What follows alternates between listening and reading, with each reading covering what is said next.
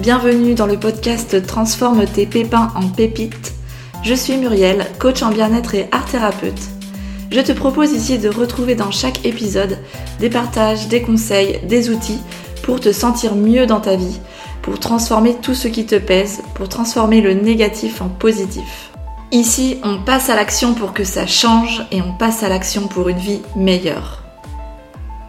Nous voici dans le cinquième épisode de 21 jours pour mieux vivre ton hypersensibilité. Aujourd'hui, on va parler du cinquième outil que tu peux utiliser dans ton quotidien. Et pour ça, eh bien, je vais juste te dire cette phrase. Quand vous faites trop de bruit autour de moi, eh bien, je ressens du stress, j'ai besoin de calme. Je suis sûre que tu l'as deviné, le cinquième outil, c'est la communication.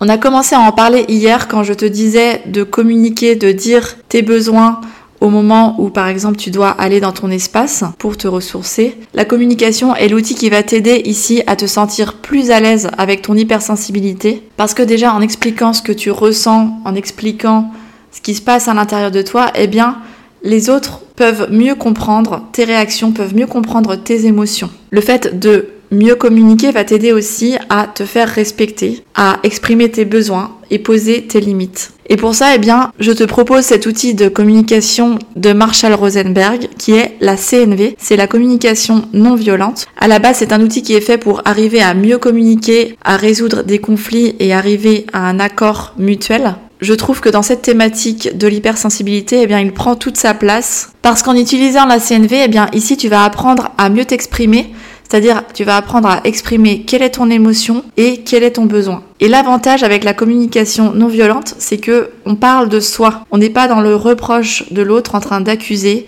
et dire euh, tu, tu, tu. On va parler de nos ressentis et de nos besoins. Et ce qui est bien aussi dans cet outil, c'est que en même temps que tu exprimes ton émotion, eh bien, tu vas aussi écouter l'autre et euh, écouter quelle est l'émotion, quel est le besoin de l'autre. Donc l'idée ici, c'est d'arriver ensemble à mieux se comprendre, à mieux se respecter et de trouver une entente eh en cas d'incompréhension ou de désaccord. Donc maintenant, je t'invite à tester cet outil. Et pour ça, tu peux aller sur ma page web. Il y a un PDF gratuit à télécharger avec l'explication de la CNV et les différentes étapes à suivre.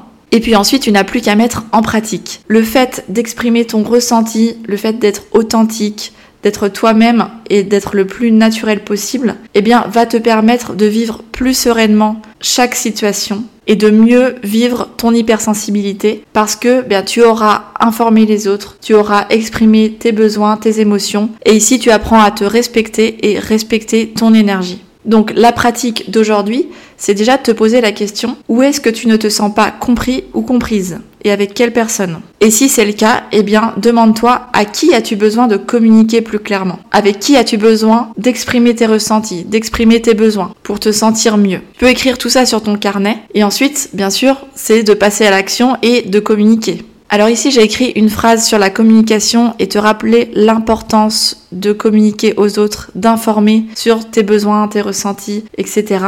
Écris cette phrase dans ton carnet et répète-la, ancre-la et mets-la en pratique. La communication est la clé pour déverrouiller les portes de la compréhension et créer plus d'harmonie dans ta vie. On termine pour aujourd'hui et on se retrouve demain dans le sixième épisode. Belle journée à toi, ciao ciao